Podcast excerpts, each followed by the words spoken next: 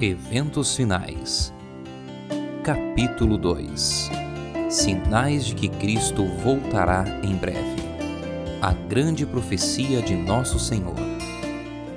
Cristo preveniu seus discípulos da destruição de Jerusalém e dos sinais que ocorreriam antes da vinda do Filho do Homem. Todo o capítulo 24 de Mateus é uma profecia a respeito dos acontecimentos que precederão esse evento e a destruição de Jerusalém é usada para representar a última grande destruição do mundo pelo fogo. Cristo, no Monte das Oliveiras, enumerou os juízos terríveis que deviam preceder sua volta, e ouvireis de guerras e de rumores de guerras, porquanto se levantará nação contra nação, e reino contra reino, e haverá fomes, e pestes, e terremotos em vários lugares. Mas todas estas coisas são o princípio de dores. Mateus 24, versos 6 e 7. Se bem que essas profecias tivessem tido cumprimento parcial na destruição de Jerusalém, aplicam-se mais diretamente aos últimos dias. Sinais nos céus. Ao fim da grande perseguição papal, declarou Cristo: o sol se escureceria e a lua não daria sua luz. Em seguida, cairiam as estrelas do céu. E ele diz: Aprendei, pois, esta parábola da figueira. Quando já os seus ramos se tornam tenros e brotam folhas, sabeis que está próximo o verão. Igualmente, quando virdes todas estas coisas, sabei que ele está próximo às portas. Mateus 24, 32 e 33. Cristo deu sinais de sua vinda. Declara que podemos conhecer quando ele está perto às portas. Ele diz daqueles que veem estas coisas: Não passará esta geração sem que todas estas coisas aconteçam. Esses sinais aparecerão. Agora sabemos com certeza que a vinda do Senhor está às portas. Sinais na terra. Declara Jesus: E haverá sinais no sol, na lua e nas estrelas, e na terra angústia das nações. Os que contemplam estes prenúncios de sua vinda devem saber que está próximo, às portas. Mateus 24, 33. As nações estão agitadas, tempos de perplexidade se acham diante de nós. O coração dos homens está desmaiando de terror das coisas que sobrevirão ao mundo. Mas os que creem em Deus ouvirão sua voz em meio à tormenta, dizendo: Sou eu, não temais. Estranha e momentosa história está sendo registrada nos livros do céu. Eventos que, segundo foi declarado, precederiam de perto o grande dia de Deus. Tudo no mundo está em agitação. Falsos profetas. Como um dos sinais da destruição de Jerusalém, Cristo havia dito: E surgirão muitos falsos profetas e enganarão a muitos. Mateus 24, 11. Erguerão-se falsos profetas, enganando o povo e levando grande número ao deserto. Mágicos e exorcistas, pretendendo miraculoso poder,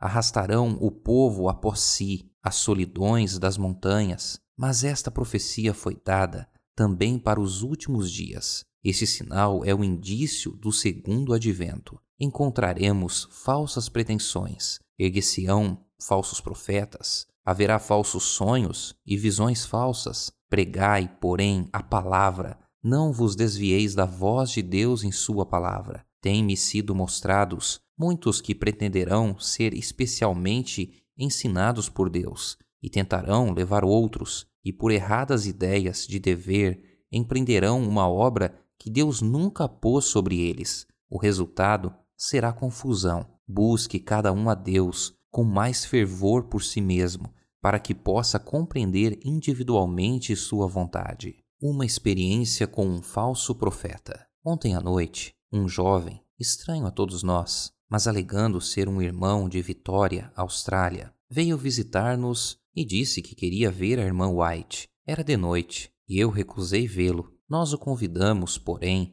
a permanecer conosco durante a noite e a tomar o desjejum. Após o nosso costumeiro culto matinal, ao estarmos prestes a nos dirigir a nossas várias ocupações, esse jovem se levantou e, com um gesto autoritário, pediu que nós sentássemos. Ele disse: vocês têm inários? Cantaremos um hino e então lhes transmitirei uma mensagem. Declarei: Se tem uma mensagem, transmita sem demora, pois estamos com muita pressa de remeter a correspondência para a América e não temos tempo a perder. Ele começou então a ler alguma coisa que havia escrito, declarando, entre outras coisas, que agora começou o julgamento dos vivos. Eu prestei atenção enquanto ele prosseguia e disse finalmente: Meu irmão, você não está em perfeitas condições mentais. Exponha claramente como a sua mensagem se refere a nós. Por favor, nos diga isso imediatamente. Seu espírito está muito tenso e você compreende mal o seu trabalho.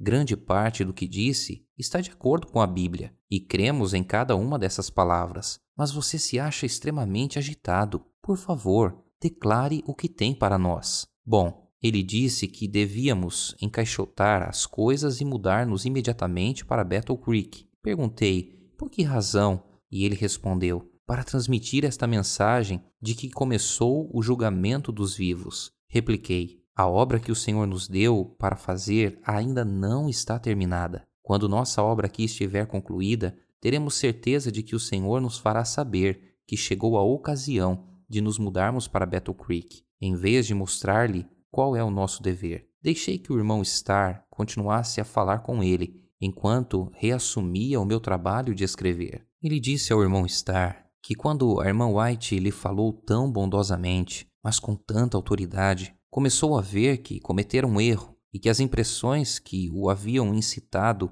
tão vigorosamente não eram coerentes ou razoáveis. Embora nossa família seja grande, compondo-se de dez membros, além de três visitantes, decidimos deixar que este jovem ficasse conosco durante algum tempo. Não podemos permitir que vá ter com pessoas que o tratem asperamente e o condenem. Nem desejamos que repita suas revelações. Queremos que permaneça por um pouco de tempo, onde possamos comunicar-nos com ele e, se for possível, conduzi-lo a caminhos seguros. Glutonaria e intemperança. A glutonaria e a intemperança constituem o fundamento da grande depravação moral em nosso mundo. Satanás está ciente disso e tenta constantemente a homens e mulheres para que condescendam com a gula à custa da saúde e mesmo da própria vida. Comer, beber e vestir-se tornam-se o alvo da vida para o mundo. Tal estado de coisas existia antes do dilúvio e este estado de dissipação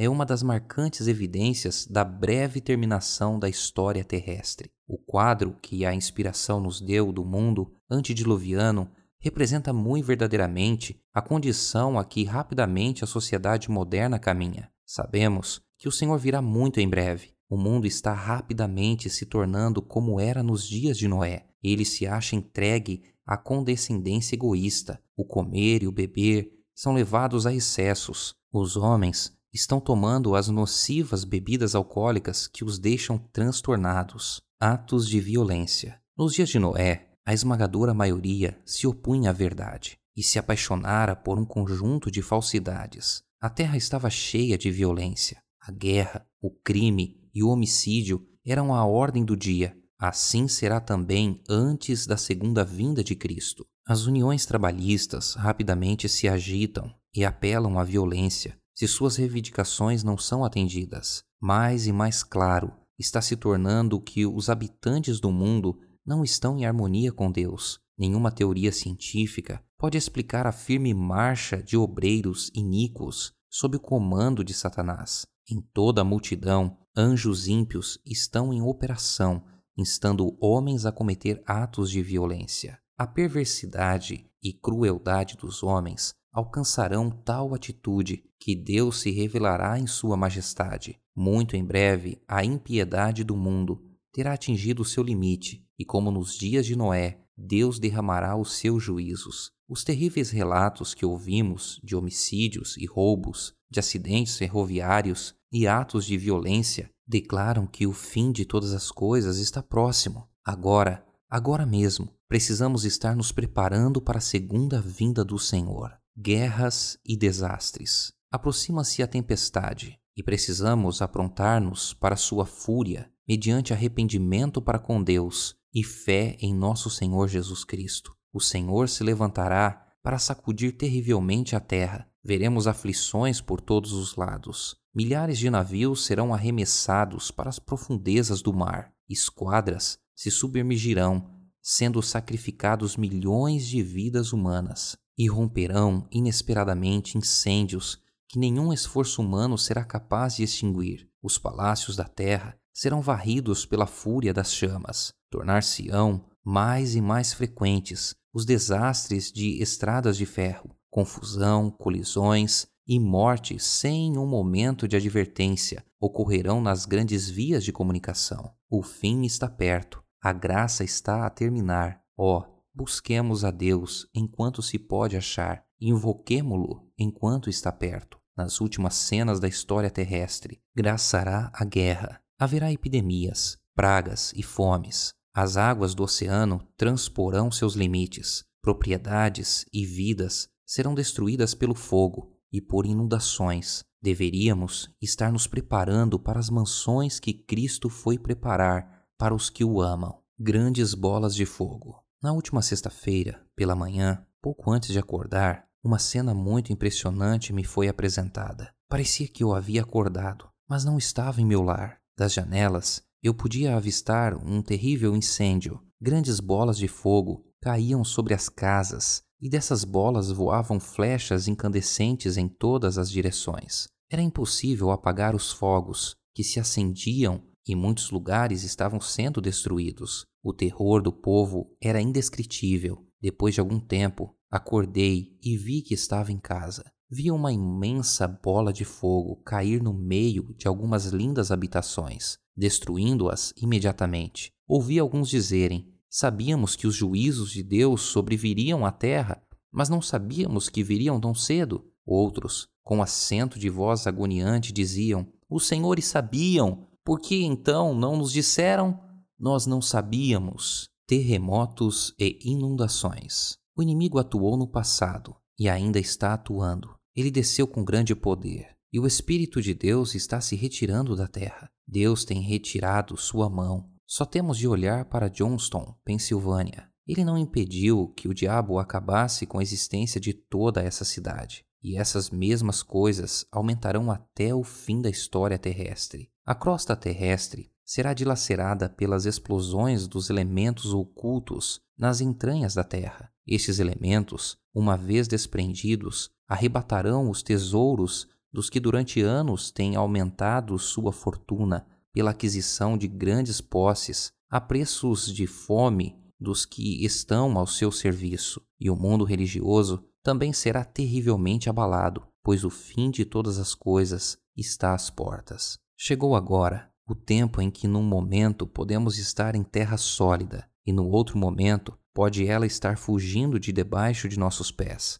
Haverá terremotos onde menos se espera, em incêndios, em inundações, em terremotos, na fúria das grandes profundezas, nas calamidades por mar e terra, é transmitida a advertência de que o Espírito de Deus não agirá para sempre com os homens. Antes que o Filho do Homem apareça, nas nuvens do céu, tudo na natureza estará em convulsão. Raios do céu, unindo-se ao fogo na terra, farão com que as montanhas queimem como uma fornalha e lancem suas torrentes de lava sobre aldeias e cidades. Massas derretidas de rochas lançadas na água pela subelevação das coisas ocultas na terra, farão ferver a água e arremessarão pedras e terra. Haverá fortes terremotos e grande destruição de vidas humanas, crimes, fomes e epidemias. Satanás está trabalhando na atmosfera, envenena e aí dependemos de Deus quanto à vida, nossa vida presente e eterna. E estando na posição em que nos encontramos, importa estarmos inteiramente alerta, totalmente devotados, de todo convertidos e consagrados a Deus. Mas parece que nos achamos como paralisados. Deus do céu, desperta-nos. Deus não tem impedido que os poderes das trevas levem avante sua ímpia obra de poluir o ar, uma das fontes de vida e nutrição, com um veneno fatal. Não somente é afetada a vida vegetal, mas o homem sofre de epidemias. Essas coisas são o resultado de gotas das taças da ira de Deus que estão sendo borrifadas sobre a terra e constituem apenas débeis representações do que acontecerá no futuro próximo. As fomes aumentarão, epidemias arrebatarão milhares de vidas, perigos provenientes dos poderes de fora e de atuações satânicas por dentro estão por toda parte ao nosso redor, mas o poder moderador de Deus está sendo exercido atualmente. Foi-me mostrado que o Espírito do Senhor está se retirando da terra. O poder mantenedor de Deus logo será recusado a todos os que continuam desrespeitando os seus mandamentos. Os relatos de transações fraudulentas, homicídios e crimes de toda espécie chegam até nós diariamente. A iniquidade está se tornando uma coisa tão comum que não ofende mais as suscetibilidades como em tempos passados. O desígnio de Deus nas calamidades. O que significam as horríveis calamidades no mar? Embarcações arremessadas para a eternidade sem aviso prévio? O que significam os acidentes na terra, fogo consumindo as riquezas que homens acumularam em grande parte pela opressão dos pobres, o Senhor não intervirá para proteger a propriedade daqueles que transgridem sua lei, violam seu concerto e calcam aos pés o seu sábado, aceitando em seu lugar um dia de descanso espúrio. As pragas de Deus já estão caindo sobre a terra, arrebatando os edifícios mais suntuosos, como por um sopro de fogo do céu. Esses juízos não farão com que os cristãos professos caiam em si? Deus permite que sobrevenham para que o mundo se acautele, para que os pecadores temam e tremam diante dele. Deus tem um propósito ao permitir que ocorram essas calamidades. Elas constituem um de seus meios para chamar homens e mulheres à razão. Mediante atuações incomuns pela natureza, Deus expressará a instrumentalidades humanas em dúvida o que ele revela claramente em Sua palavra. Quão frequentemente ouvimos de terremotos e furacões, de destruição pelo fogo e inundações, com grandes perdas de vidas e propriedades. Aparentemente, essas calamidades são caprichosos desencadeamentos de forças da natureza, desorganizadas e desgovernadas, inteiramente fora do controle do homem, mas em todas elas pode ler-se o propósito de Deus. Elas estão entre os instrumentos pelos quais ele busca despertar a homens e mulheres para que sintam o perigo. Os eventos futuros estão nas mãos do Senhor. O mundo não está sem um governante. O programa dos sucessos futuros está nas mãos do Senhor. A majestade do céu tem sob sua direção o destino das nações e os negócios de sua igreja. Essas representações simbólicas, as serpentes ardentes no deserto, têm dupla finalidade. O povo de Deus não somente aprende delas que as forças físicas da Terra estão sob o controle do Criador, mas também que os movimentos religiosos das nações se acham sob o seu domínio. Isto é especialmente verdade no tocante à imposição da observância do domingo. Na grande obra de finalização, nos defrontaremos com perplexidades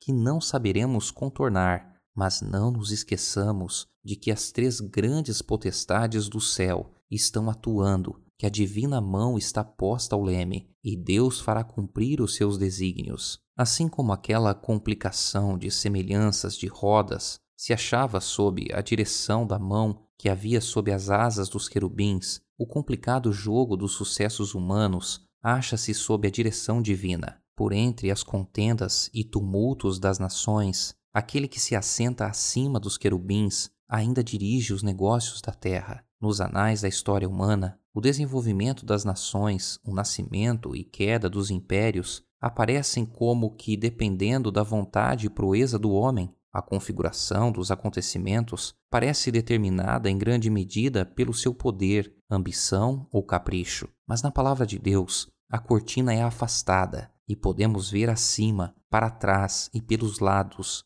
as partidas e contrapartidas do interesse, poder e paixões humanos, as instrumentalidades do Todo Misericordioso, executando paciente e silenciosamente os conselhos de sua própria vontade. A consideração do céu pelas questões da terra. Poupando a vida do primeiro homicida, Deus apresentou diante de todo o universo uma lição que dizia respeito ao grande conflito. Foi o seu intuito não somente abater a rebelião, mas demonstrar a todo o universo a natureza da mesma. Os santos habitantes de outros mundos estavam a observar com o mais profundo interesse os acontecimentos que se desenrolavam na Terra. Deus tem consigo a simpatia e aprovação do universo inteiro, enquanto passo a passo seu grande plano avança para o completo cumprimento. O ato de Cristo, ao morrer pela salvação do homem, não somente tornaria o céu acessível à humanidade, mas perante todo o universo justificaria a Deus e seu Filho em seu trato com a rebelião de Satanás. Todo o universo está observando com inexprimível interesse as cenas finais da grande controvérsia entre o bem e o mal. Nosso pequenino mundo é o livro de estudo do universo.